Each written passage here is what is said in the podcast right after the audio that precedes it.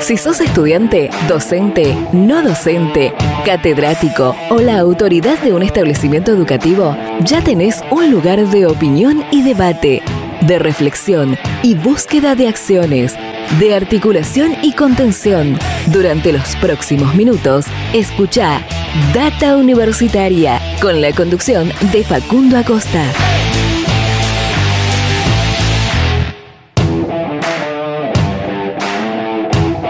Hola, hola, ¿qué tal? Bienvenidos, bienvenidas una semana más a este programa de universidades verdaderamente federal, independiente y objetivo.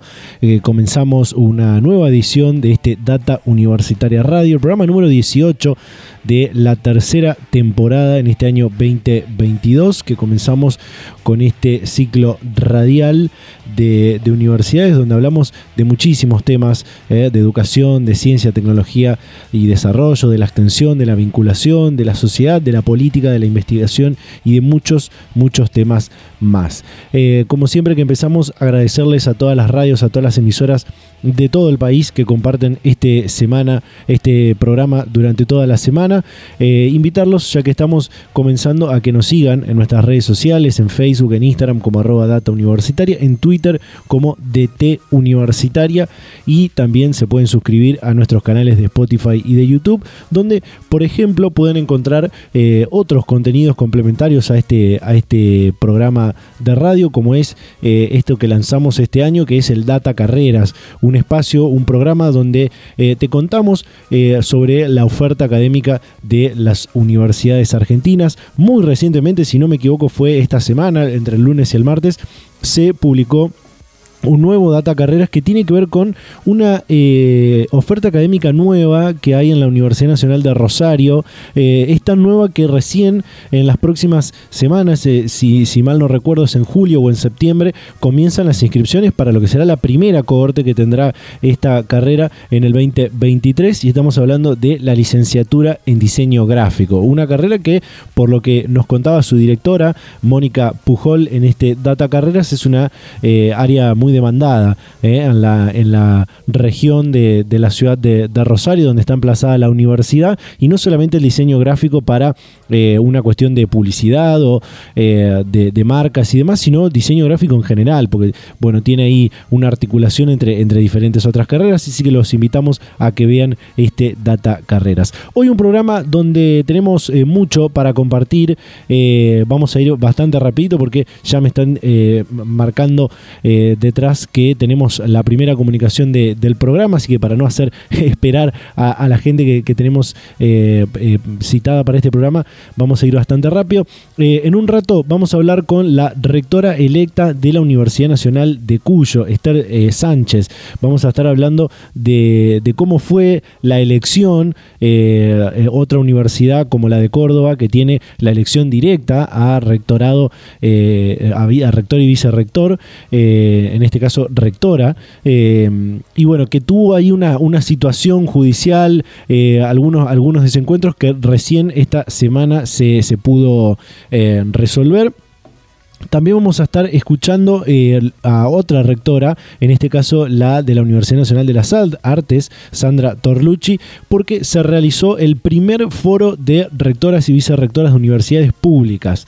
Eh, un espacio, un ámbito donde van a intentar eh, articular y decidir diferentes políticas universitarias con perspectiva de género. Muy importante, muy importante. Así que bueno, esto es todo lo que vamos a tener en este programa. Ya en un ratito tenemos la primera, la primera comunicación pero antes, breve, te cuento eh, tres o cuatro títulos que puedes encontrar en nuestro sitio web datauniversitaria.com.ar durante toda la semana. Por ejemplo, lanzan un seminario de posgrado, Derechos Humanos, Fundamentos y Perspectivas, eh, dentro de un programa de formación que articulan la Red Interuniversitaria de Derechos Humanos del CIN y la Secretaría de Derechos Humanos de la Nación, se presenta la segunda edición de una instancia virtual asincrónica con carácter gratuito destinada a docentes del sistema universitario. Se dictará durante 12 semanas desde el próximo primero de agosto.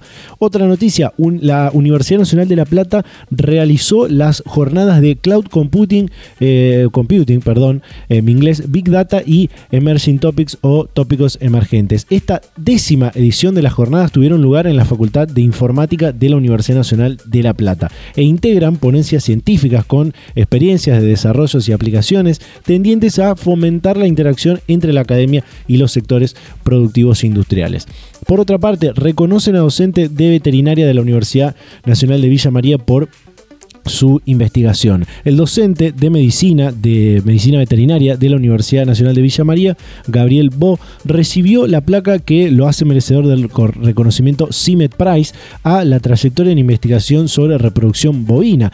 La premiación se concretó en el marco del Congreso Internacional de Reproducción Animal y fue distinguido por su contribución a esta disciplina. Y por último, una noticia que tiene que ver con algo que charlamos el programa anterior y es que comenzaron los Juegos Universitarios Argentinos eh, en la sede de la Universidad Nacional del Centro de la provincia de Buenos Aires, la UNICEN, se dio inicio a la etapa regional interior de Buenos Aires de la que participan estudiantes de 14 universidades. Alrededor de 1.100 estudiantes eh, participaron de, este inicio. Bueno, eh, estamos comenzando este programa, hacemos un breve separador y vamos a la primera comunicación de este décimo octavo programa de Data Universitaria Radio. Data Universitaria. Información, comentarios, entrevistas, investigaciones, todo lo que te interesa saber del mundo universitario.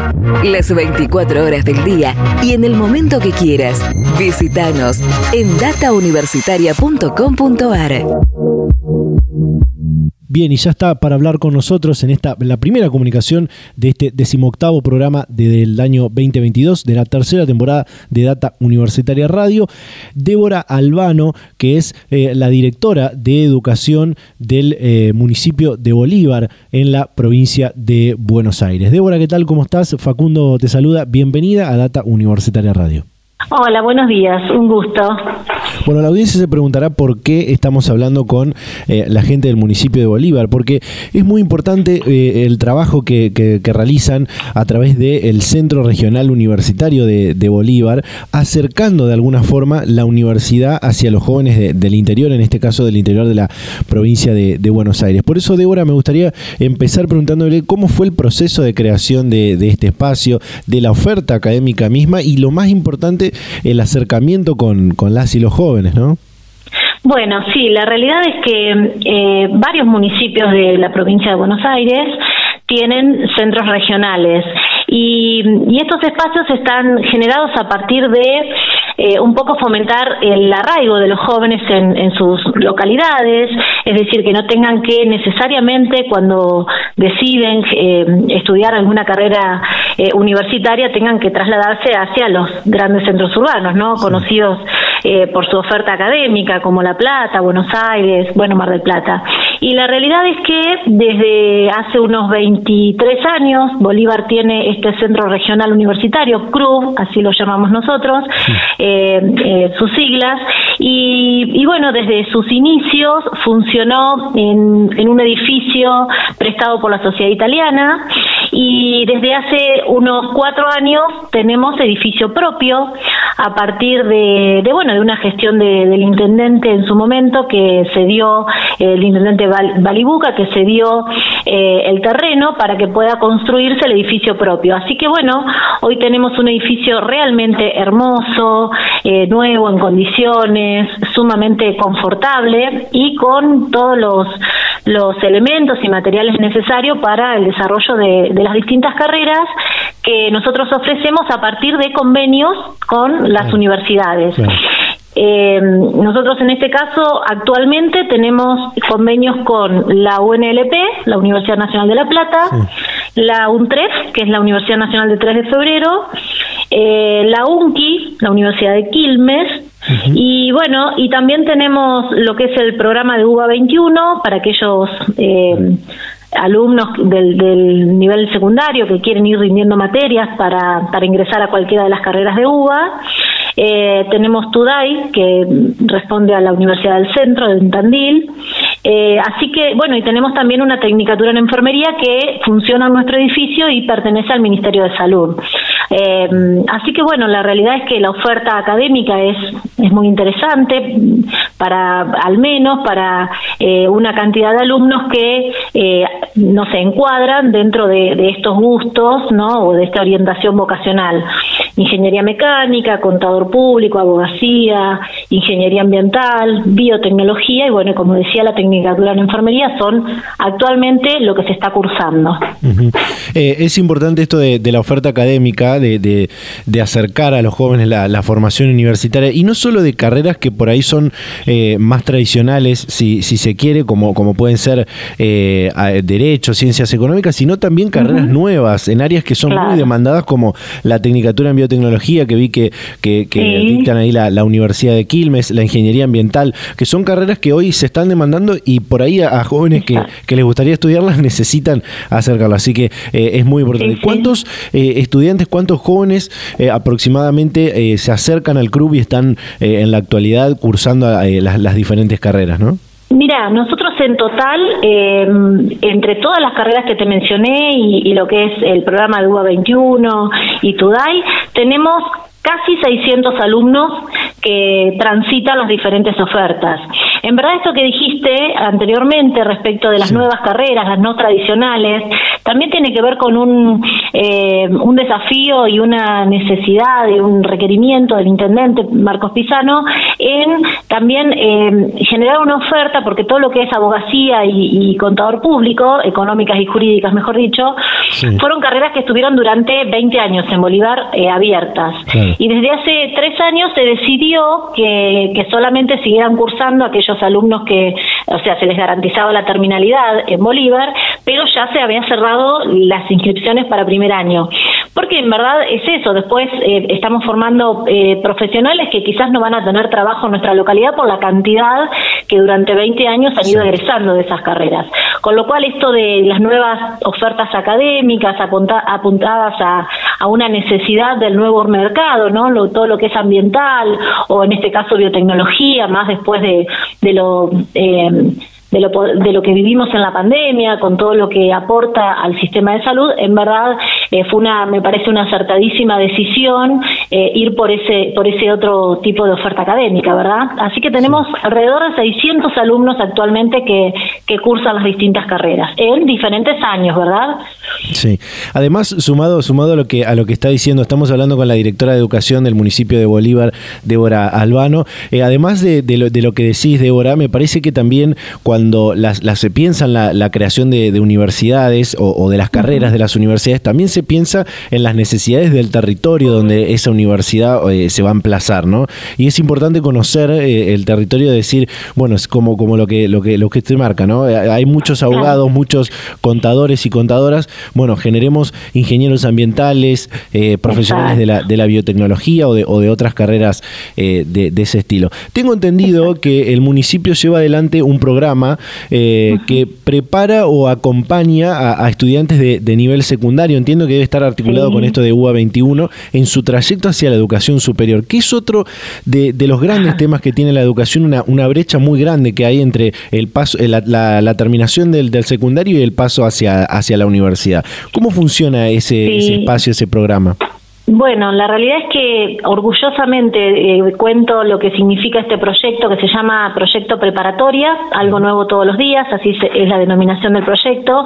Es un proyecto cuya autora eh, es la, ex directora de Educación, eh, amiga Lorena Urrutia, que hoy bueno está desempeñándose en otro cargo, por eso no está en la dirección de, de Educación. Pero bueno, ella lo pensó en el año 2018 y por primera vez la primera edición de la preparatoria, la prepa, le decimos nosotros, fue en el año 2019, después, bueno, la pandemia nos cortó y este año, por suerte, volvimos a retomarlo. La verdad que es un proyecto hermoso, sumamente superador, porque apunta a generar un puente o un nexo entre el secundario y la vida que viene, que en verdad es tanto para preparar personas para el mundo universitario, terciario o para la vida laboral, o incluso para, para establecer o que definan cuál es su proyecto de vida. En esa, en esa eh, en ese tránsito tratamos de acompañar ofertando diferentes talleres.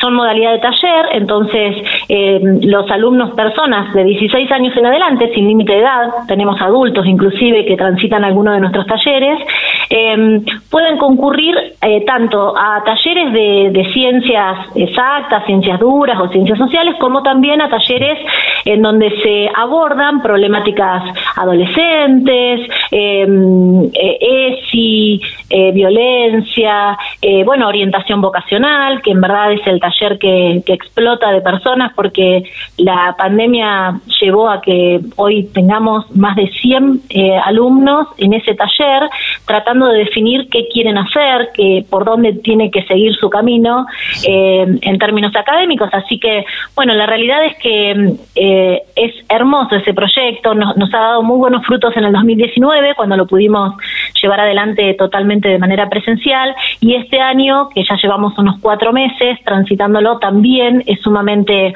eh, grato lo que lo que nos viene dejando. Eh, se brindan talleres de matemática, eh, tanto matemática cotidiana como preuniversitaria, física, química, ciencias de la salud para aquellos que están ya con alguna orientación para seguir alguna carrera de medicina. Sí. Eh, eh, técnicas de estudio aplicadas a las ciencias sociales, que también sirve para los chicos que están transitando los últimos años del secundario y que por ahí no tienen las herramientas como para poder aprobar las materias en sus en su nivel. Entonces también les sirve para eso. Bueno, eh, orientación vocacional, como dije, hay un taller de expresión corporal eh, y emocional que lo dicta una profesora de teatro, realmente muy lindo.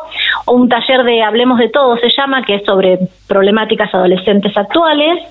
Eh, un taller de lectura, escritura y oralidad también muy eh, eh, muy bien tomado por los alumnos y que hacen unas producciones Muy bien. hermosas y un taller de educación ambiental porque bueno hoy sabemos que a partir de la aprobación de la ley de educación ambiental se viene toda esa esa rama educativa que, que realmente desde nosotros queremos apoyar y queremos desarrollar así que también eso y bueno lo estamos eh, llevando un poco también a los talleres fuera del club fu- fuera del centro hacia aquellas escuelas que están más alejadas Urdampilleto Pirobano que son localidades cercanas a nosotros y que pertenecen y, y están dentro del partido de Bolívar y que obviamente no pueden venir todos los días a cursarlo, entonces algunas veces vamos nosotros a las sedes escolares como para que también esos alumnos puedan eh, participar de estos talleres. Así que la verdad que el proyecto es ah, eh, muy lindo, muy grato, todo lo que nos devuelven los chicos eh, a fin de año y, y ahora a mitad de año que estamos haciendo un poco el cierre es sumamente grato y, y nos da la, la, la fuerza como para seguir atravesando este proyecto. Excelente, excelente. Débora, para, para cerrar, eh, para Sí. cerrar esta, esta charla, esta, esta comunicación, eh, ¿cómo pueden hacer los jóvenes de- del municipio de Bolívar o del partido de Bolívar, de localidades cercanas, eh, para, para acceder a, a la, a la oferta académica? ¿Cómo se pueden enterar de, de cuándo se abren las inscripciones? Que seguramente en las próximas semanas o meses se estarán abriendo para, para el año 2023, ¿no? Exacto, todo lo que es la oferta 2023, eh, bueno, eh, nosotros tenemos los, lo que son medios digitales, lógicamente, a través de la página de Gobierno Bolívar, eh, a través de nuestro Facebook, que es eh, CRU, Centro Regional Universitario Bolívar, que también se publican, incluso también se publican ahí las mesas de exámenes finales a las distintas carreras, o, o cuando vienen profesores a, a, mm, dictar las clases de manera presencial, también son publicadas ahí.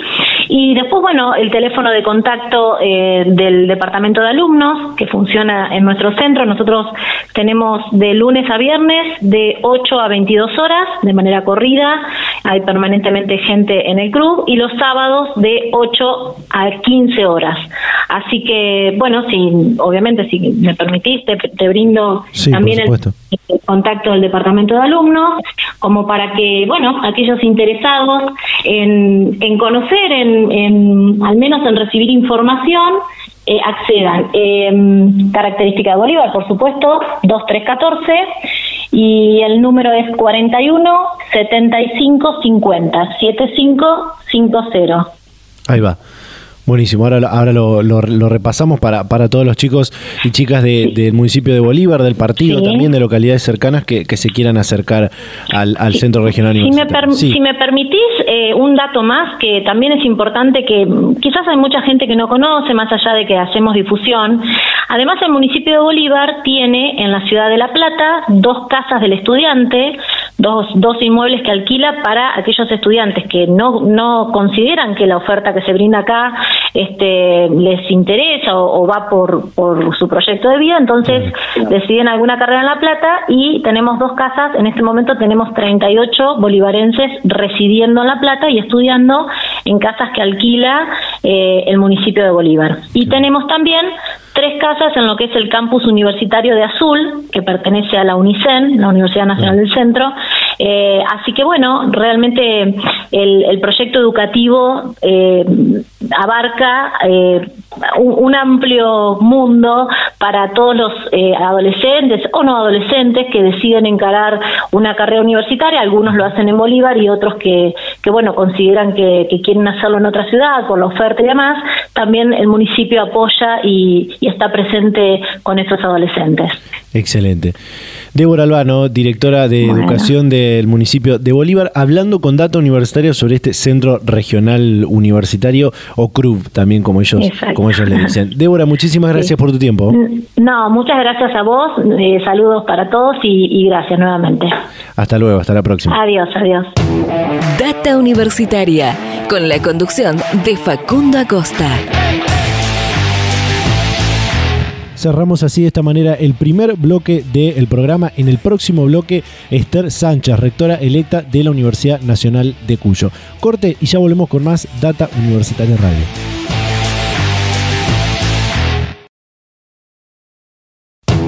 Seguimos en Data Universitaria Radio en este decimoctavo programa del año 2022, en la tercera temporada de este ciclo radial de universidades verdaderamente federal, independiente y objetivo. Eh, y como venimos haciendo desde hace algunos programas atrás y como venimos contando, este año eh, se pueden llevar a cabo eh, elecciones en las universidades argentinas. En realidad se está haciendo desde fines del 2021 por la mejora en la situación epidemiológica y sanitaria y las universidades están avanzando en este sentido, eh, teniendo elecciones o convocando a la asamblea universitaria.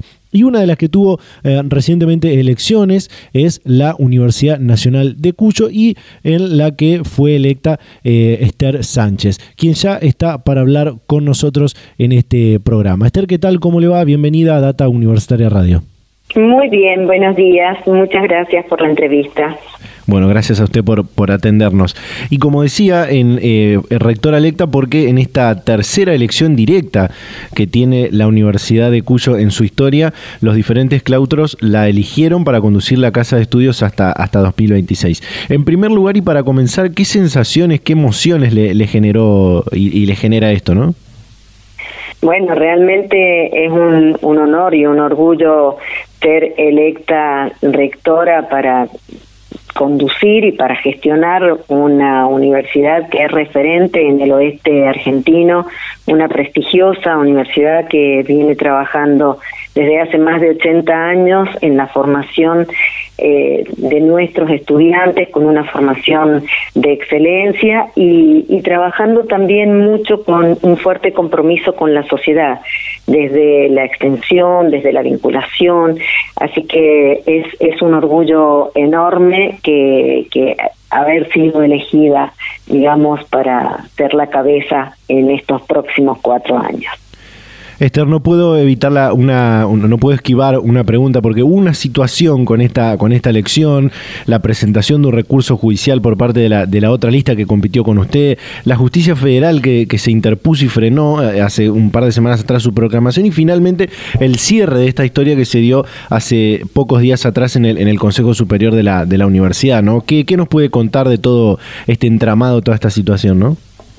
Sí, fue un proceso complejo, si lo podemos definir de alguna manera, en el sentido de que eh, como elección directa se dio la primer una circunstancia eh, que no se había presentado con anterioridad, que es la presentación de solamente dos listas, eh, digamos, para acceder al rectorado y em, no estaba resuelto en nuestra normativa, en el estatuto universitario, una situación como la que se dio de una, digamos, elección bastante cercana en cuanto a los resultados.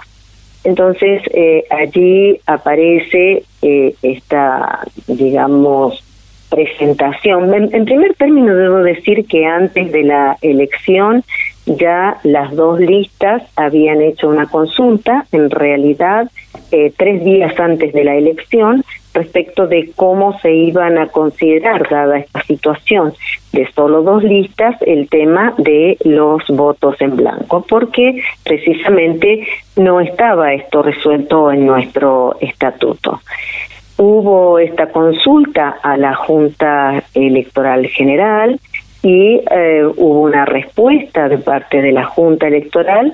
Esta respuesta está avalada por, por, dos especialistas con muchos años de trayectoria en este tema, como es el caso del doctor Alejandro Pérez Gualde y el doctor Puebla, y ellos emitieron un, un dictamen en el cual eh, recomendaban o dieron una, digamos, eh, expresaron atendiendo a, digamos, todo el aspecto jurídico a considerar como en este caso el Código eh, Electoral Nacional que acudieron a él, dado que eh, de modo supletorio, dado que la normativa dentro de la universidad no contemplaba esta situación.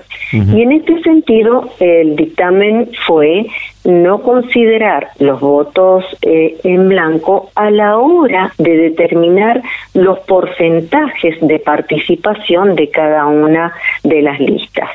Los porcentajes fueron, la verdad, que muy cercanos. Nuestro nuestra lista, nuestra fórmula en realidad ganó con un 51,51%, esto es después de que se hizo el escrutinio definitivo. Eh, entonces, eh, el tema es ese 51,51% sin considerar los votos en blanco, porque esta era la interpretación que se dio y esto fue el dictamen que emitió la Junta eh, Electoral General, eh, que es la resolución 21. Esta resolución 21 entonces es la que eh, es recurrida por la lista compromiso universitario pidiendo que se expida el Consejo Superior al respecto. y en, en esa instancia entre que se llama Consejo Superior para que se expida, eh, anterior a esa, a esa situación, eh, se presentó un recurso de amparo a la justicia, lo cual eh, para nosotros en realidad es, digamos, salir eh, de, de, la que es la autonomía universitaria, ¿no? Porque la autonomía implica que la universidad tiene que resolver sus propios problemas. De hecho, eh, ya en, forma inmediata se realizó la sesión de Consejo Superior y en esa sesión de Consejo Superior el resultado fue, eh, digamos, seguir la normativa que es eh, la ordenanza 21 de eh, la Junta eh, General Electoral que dicho sea de paso es reconocida por ambas listas como la máxima autoridad en este proceso. Así que allí fue aprobada esta, digamos, resolución como la vigente. En consecuencia, bueno, después también se hicieron las presentaciones que debían hacerse en eh, la justicia, digamos, hay un informe que hay que presentar frente a este frente a esta digamos esta intervención de la justicia federal. Y por último este proceso que tiene que ver con el proceso eh, digamos judicial eh, quedó cerrado con eh, el dictamen, no, mejor dicho, con la votación final del Consejo Superior. Y por último hubo luego también por Consejo Superior la proclamación de la fórmula de eh, interclaustro como la fórmula ganadora, ¿no? Bien. Eh, todo, todo muy claro y, como usted, como usted lo mencionaba, eh, hay que, hay que seguir respetando y defendiendo la, autonomía de, la, de, las universidades, ¿no? Que es, es, un, es un principio fundamental. Esther, usted era, o es, mejor dicho, la, en estas elecciones la, la propuesta oficialista, viene de ser decana de la Facultad de Ciencias Económicas, digo oficialista del ingeniero Daniel Pisi, quien es todavía el rector de la, de la universidad, y si bien eh, uno creería que habría una continuidad, si se quiere, del gobierno que venía. Hay formas de gestión que usted seguramente va a buscar darle, darle su impronta. Por eso mi pregunta es, ¿cuáles son esos aspectos que trae para, para innovar y otros que va a buscar fortalecer, no? Bueno, sin lugar a dudas hay toda una trayectoria de la universidad, pero también hay que ir, eh, digamos, la universidad tiene que ir en la avanzada, en el sentido de que eh, hay situaciones que hay que ir corrigiendo para lograr, como usted bien dijo, una universidad innovadora que fundamentalmente responda a lo que son las necesidades de nuestros estudiantes y a las necesidades de la sociedad. Y en ese sentido, nosotros ponemos un foco eh, muy fuerte en lo que es en el desarrollo de los estudiantes. Y para eso, obviamente, planteamos un modelo académico de avanzada, un modelo que incluya la, la multimodalidad, un modelo eh, que tenga al, al, estudiante, digamos, como centro de, de, este, de esta situación, un modelo que también tenga en cuenta la inclusión, un modelo que además contemple todo lo que es eh, la multimodalidad un modelo que contemple la formación por competencias. Hoy por hoy los chicos eh, requieren, no solo los chicos, sino también la sociedad, o sea, los no solo los estudiantes, sino también la sociedad, un tiempo de formación más corto. Eh, la verdad es que la universidad pública es eh, financiada por la sociedad. En consecuencia, la sociedad no está dispuesta a seguir eh, manteniendo durante siete, ocho o nueve años un estudiante para que egrese, para que sea un graduado y empiece a trabajar en la sociedad. De modo entonces que estamos haciendo propuestas para reducir la duración real de las carreras, entre otras cosas.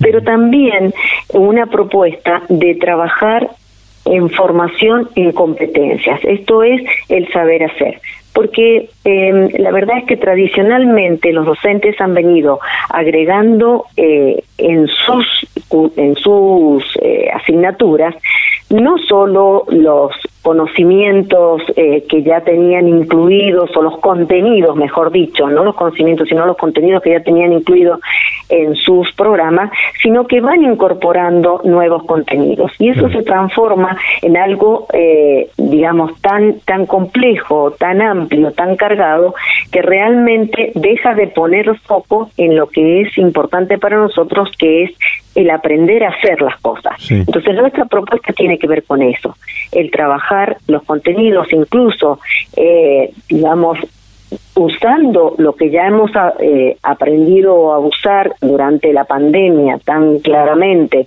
que es usando la virtualidad, tener disponibles los contenidos de la virtualidad, porque el día de mañana eh, ese estudiante o ese profesional o ese graduado lo va a tener disponible y es altamente probable también que con la evolución que tiene el conocimiento, y eso está medido, cuando eh, finalice su carrera, seguramente los contenidos que aprendió ya ni siquiera van a tener vigencia.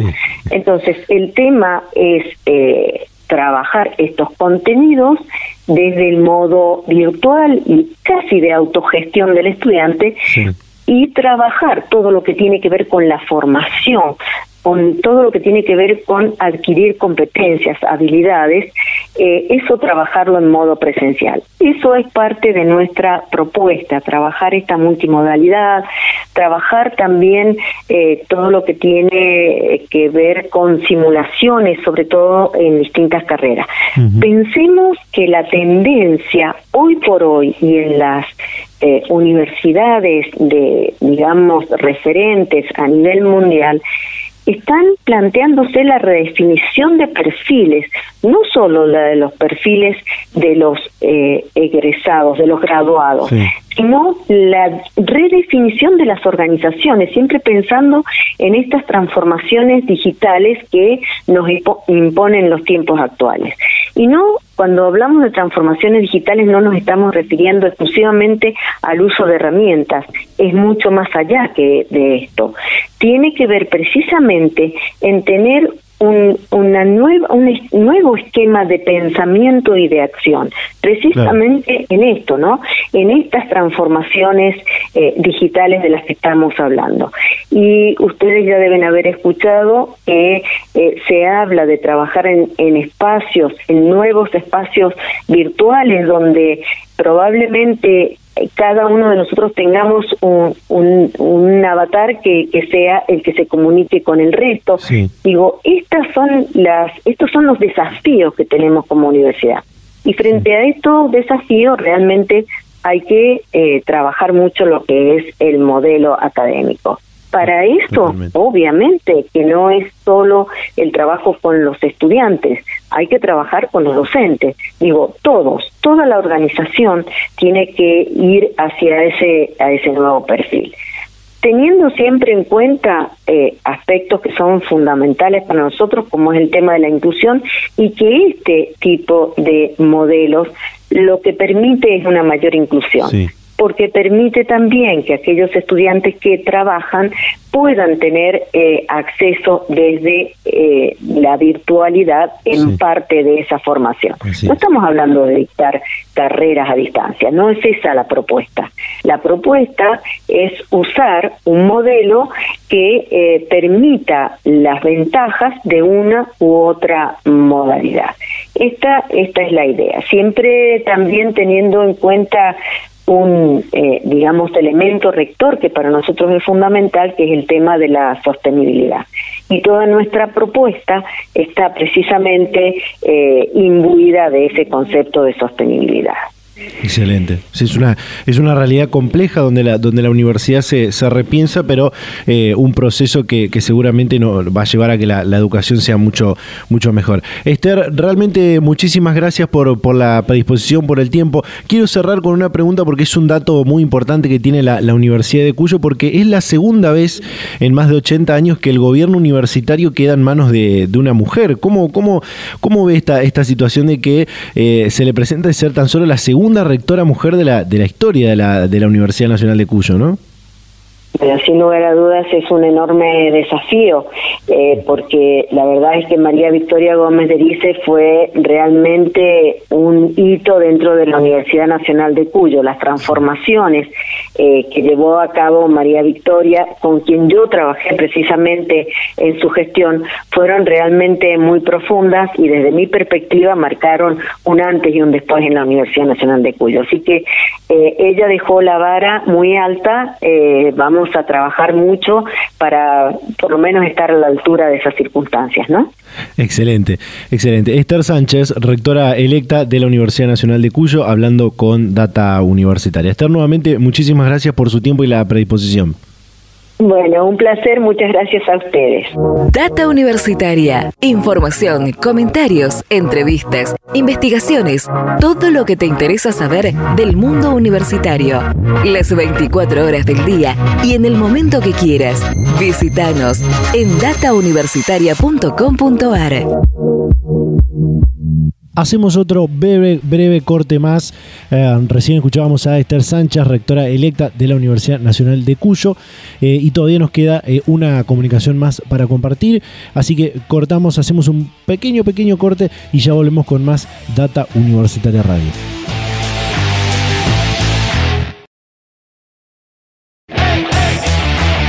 Volvemos con más Data Universitaria Radio en este décimo octavo programa del año 2022, en la tercera temporada de este programa de universidades verdaderamente federal, independiente y objetivo. Eh, y para cerrar este programa tenemos esta última comunicación para compartir, porque como comentaba en la apertura, esta semana se realizó el primer foro de rectoras y vicerrectoras de universidades eh, públicas y pudimos hablar durante la semana con Sandra Torlucci, rectora de la Universidad Nacional de las Artes y también coordinadora ejecutiva de la Red Interuniversitaria de Género, la RUGE, eh, y quien muy amablemente accedió a atendernos porque eh, una noticia que nos contamos es que durante el, jueves y el, viernes, el 30 de junio y el 1 de julio, se realizó el Congreso Internacional de Universidades Públicas en la Universidad Nacional de Córdoba, en la Casa de, de Trejo. Un congreso realmente muy importante. Seguramente la semana que viene tendremos eh, alguna información para esto. Así que vamos a compartir esta comunicación con la rectora de la Universidad Nacional de las Artes, Sandra Torlucci. Bueno, mira, estuvimos, sí, el 28 fue el, día que nos juntamos para constituirnos oficialmente, porque venía, veníamos trabajando para, para ese encuentro presencial, que fue híbrido en realidad, porque estuvimos muchas presentes, pero algunas estaban virtual.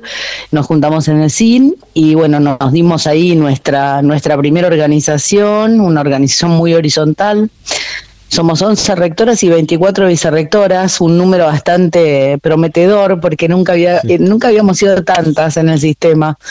Y bueno, y estuvimos entre otras cosas definiendo los objetivos, ¿no?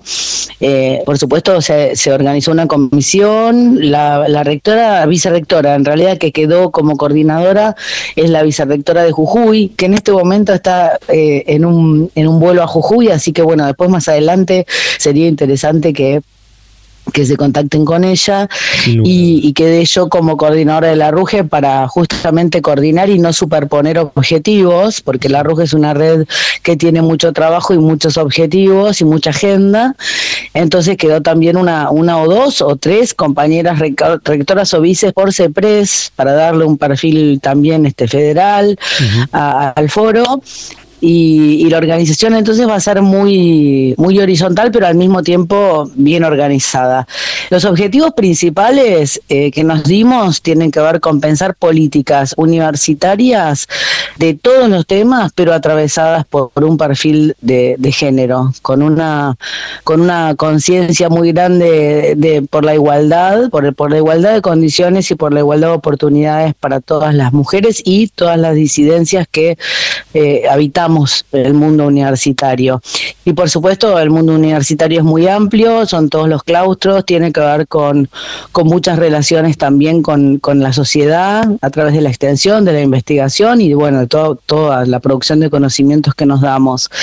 Ese es el objetivo fundamental.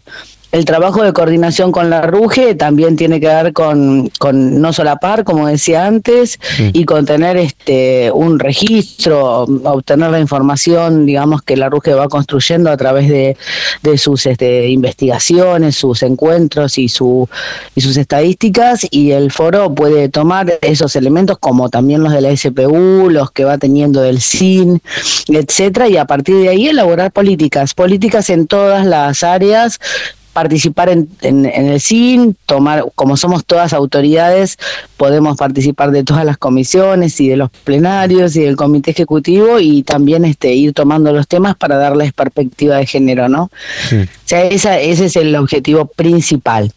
Eh, al principio usted marcaba un, dato que es que eh, existen 11 rectoras eh, mujeres en, en, la actualidad y 24, si, si no, si no entendí mal. Sí, 24, sí. y hay una tendencia ahí que año a año se ve cómo crece la cantidad de mujeres inscriptas a, las universidades, pero no así las que están en cargos principales, digo, como puede ser la titularidad de una cátedra, de un departamento, o en este caso la, la autoridad superior, ¿no? ¿Por qué cree que se da esta, esta tendencia? ¿No?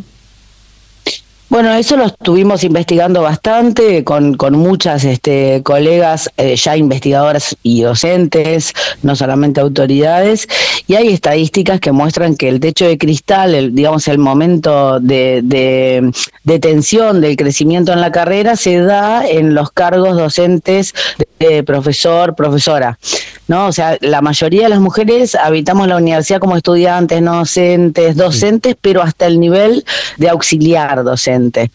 Cuando ya se concursa para cargos de, conducción de cátedras, por ejemplo, eh, ahí se invierte la proporción y empiezan a ser más eh, los varones. Entonces aparece ahí la, ciudadanía universitaria, o sea, las personas que gobiernan la universidad tienen que tener este en, sus cargos ejecutivos, en los consejos, en, los gobiernos, tienen que tener cargo de profesor, profesora titular, adjunto. Bueno, cada universidad va denominando eh, de manera diferente, pero más o menos es esa la, la, la categoría. Y ahí es donde cambia el porcentaje. ¿no? O sea, ese es el techo de cristal, diríamos. Las razones son muchas. las mujeres tenemos asignadas tareas de cuidado en, gran medida importantes con, con la crianza de, de, de, hijos, tenemos también la, el cuidado de los padres, tenemos un montón de, de atención del hogar como carga extra. Y entonces eso distrae un poco de las carreras, ¿no? De la, de la, de la carrera de investigación, de la carrera de, docencia. Por supuesto que hay eh, posibilidades, hay muchas que pudimos seguir, pero socialmente se hace más difícil. Entonces ese, ese es el punto, digamos, en que se encuentra la dificultad mayor. Después hay muchas cuestiones culturales que tienen que ver con la aspiración a, a tomar cargos de poder y las posibilidades. Las dificultades para nosotras son mayores en términos de, de, prejuicios, simplemente. Entonces, este, se dificulta, hay que tener mucha dedicación y muchas posibilidades para a favor, digamos, y muchas este, circunstancias a favor para llegar, ¿no? Son razones sociales y culturales. Sí. Eh, Sandra, al principio también marcabas esto de, eh, que están trabajando a través de, este foro de, rectoras y vicerrectoras algunas políticas universitarias donde imagino que una de las principales puede ser el acceso de, como marcábamos esto de, las mujeres inscritas, pero de, mujeres que también accedan a carreras eh, por ahí más masculinizadas, históricamente masculinizadas, como pueden ser las carreras ingenieriles y demás, pero también avanzar en algunas cosas que hay universidades que han avanzado en esto, por ejemplo, el cupo laboral travesti trans, que me parece que es una, una política a, avanzar y a, fortalecer. ¿Cuáles serían las principales de estas políticas universitarias que desde el foro van a, van a trabajar eh, a partir de ahora?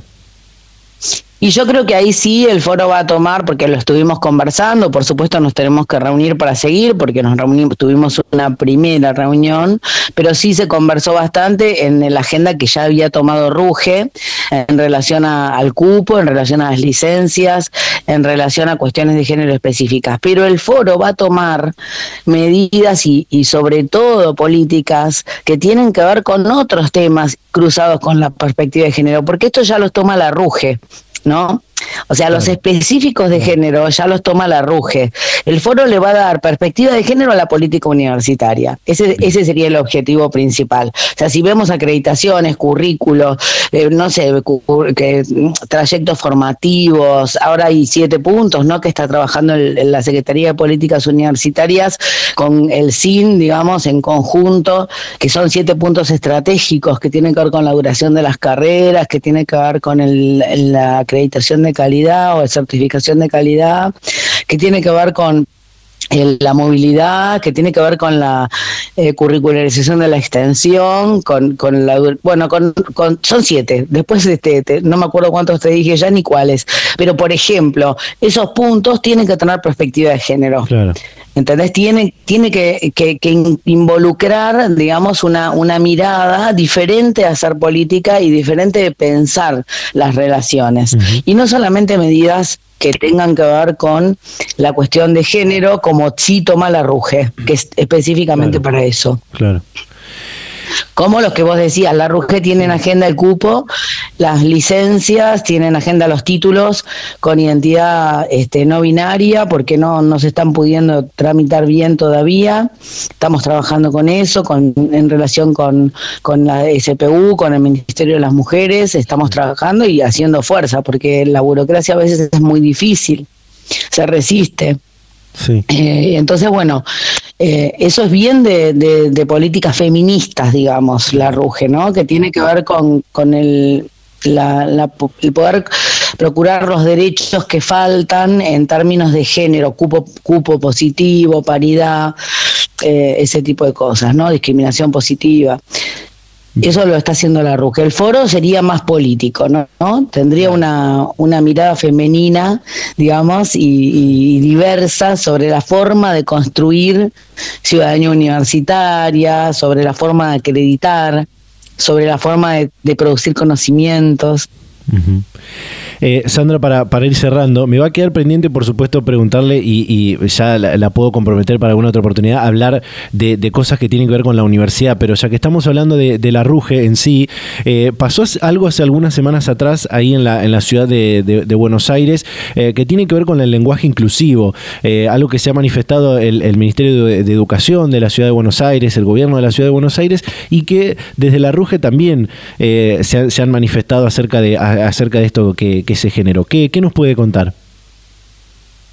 Bueno, lo que yo además soy lingüista, así que me, interesa específicamente el tema académicamente, el tema políticamente es este una medida que me parece desacertada porque, bueno, simplemente porque el lenguaje, como dice el, comunicado de la RUGE, no, no se puede regular de esa manera, con prohibiciones.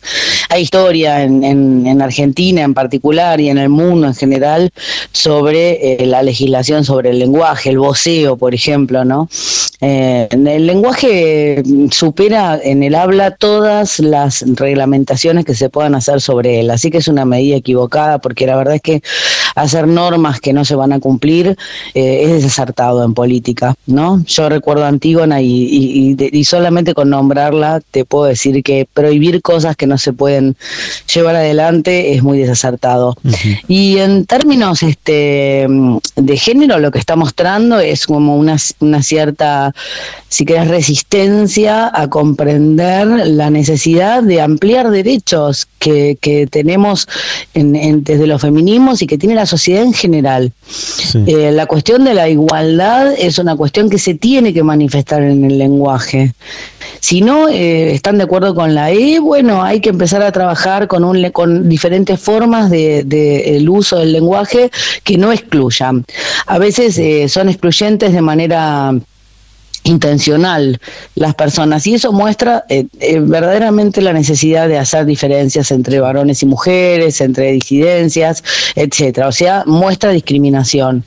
Por ejemplo, la resistencia a utilizar palabras que gramaticalmente están bien, como por ejemplo, no sé, eh, vicepresidenta o presidenta o senadora están bien gramaticalmente, ya se usan y se pueden reconocer en un diccionario y sin embargo no no no se quieren usar, se niegan al uso. Y eso me parece verdaderamente una provocación. Después, lo, de la E, lo de la X, todavía no está decidido, no está decidido ni en la gramática ni en el uso. Las personas vamos probando cómo nos sentimos cómodas para incluir. Y eso no se puede reglamentar, ni prohibir ni reglamentar, ¿no? Mm. es, simplemente la sociedad la que va a juzgar cómo es la, el uso, digamos, ¿no? Cómo lo va a usar. Además, una vez eh, eh, escuché a, a una política feminista que decía, aquello que no se nombra no, no es visible, ¿no? Claro, claro. Lo que no se nombra no es visible porque el lenguaje es un espacio de disputa, de poder, siempre, ¿no? Y bueno, y en ese sentido, este, no nombrar es una forma de hacer desaparecer la, la, importancia de lo que no se nombra, ¿no? De, dejarlo de lado. Eso es este, casi ya se sabe, no solo en lingüística, sino en el sentido común, ¿no? En la cultura se sabe. Y por eso también eh, a veces se omite directamente el, el femenino a propósito ¿no? O sea, hay casos, el otro día yo justamente contaba un caso de ejemplo que tiene que ver con este con un amigo de mi familia que que tiene una nena muy chiquita y que cuando el papá dice, bueno, vamos todos a la casa de un amigo, ella dice, ¿cómo yo no voy? Porque dijo todos. Y le sale ya directamente como una cuestión este, espontánea, ¿no? No tiene, es una niñita muy chiquita, ¿no? Que recién está empezando a socializar y ya le sale. O sea, eso se va a dar porque directamente las criaturas ya tienen incorporado el problema, ya lo tienen, sin pensarlo siquiera. Y bueno, y eso, mi hermano me decía, y eso me hizo reflexionar sobre el masculino como forma de universalizar. Y sí, nosotras lo vivimos, yo lo viví antes de la, de la discusión del lenguaje inclusivo, lo viví socialmente eso, ¿no? Cuando decía, bueno, todos somos profesores en letras, yo decía, ay, ¿por qué yo tengo que ser profesor en letras? No me siento muy cómoda con ese título. Y todavía los títulos en la oblea dicen eso licenciado, profesor, ingeniero, están en masculino. ¿Por qué nos tenemos que sentir incorporadas, incluidas las mujeres en esa en esa denominación. No es violento, es violento. Es este, es, es, este maltrato. Entonces, bueno, es este, es simplemente lo mismo que si dijéramos, bueno, en Universal a partir de ahora es femenino. ¿Cómo se sentirían los que no se sienten femeninos? Claro. Digamos todas. Sí, sí, sí. Si eso sí es gramatical, por ejemplo. Eso es gramatical. Y es político. Pero bueno, a nadie le va a gustar eso. Y ni siquiera yo estoy de acuerdo, porque creo que no está bien tampoco forzar al otro masculino, ¿no? Data Universitaria. Información, comentarios, entrevistas, investigaciones, todo lo que te interesa saber del mundo universitario. Las 24 horas del día y en el momento que quieras. Visítanos en datauniversitaria.com.ar. Nos vamos, nos despedimos de este decimoctavo programa de Data Universitaria Radio. Muy importante todo lo que hemos compartido a lo largo de esta hora de radio que, tenemos.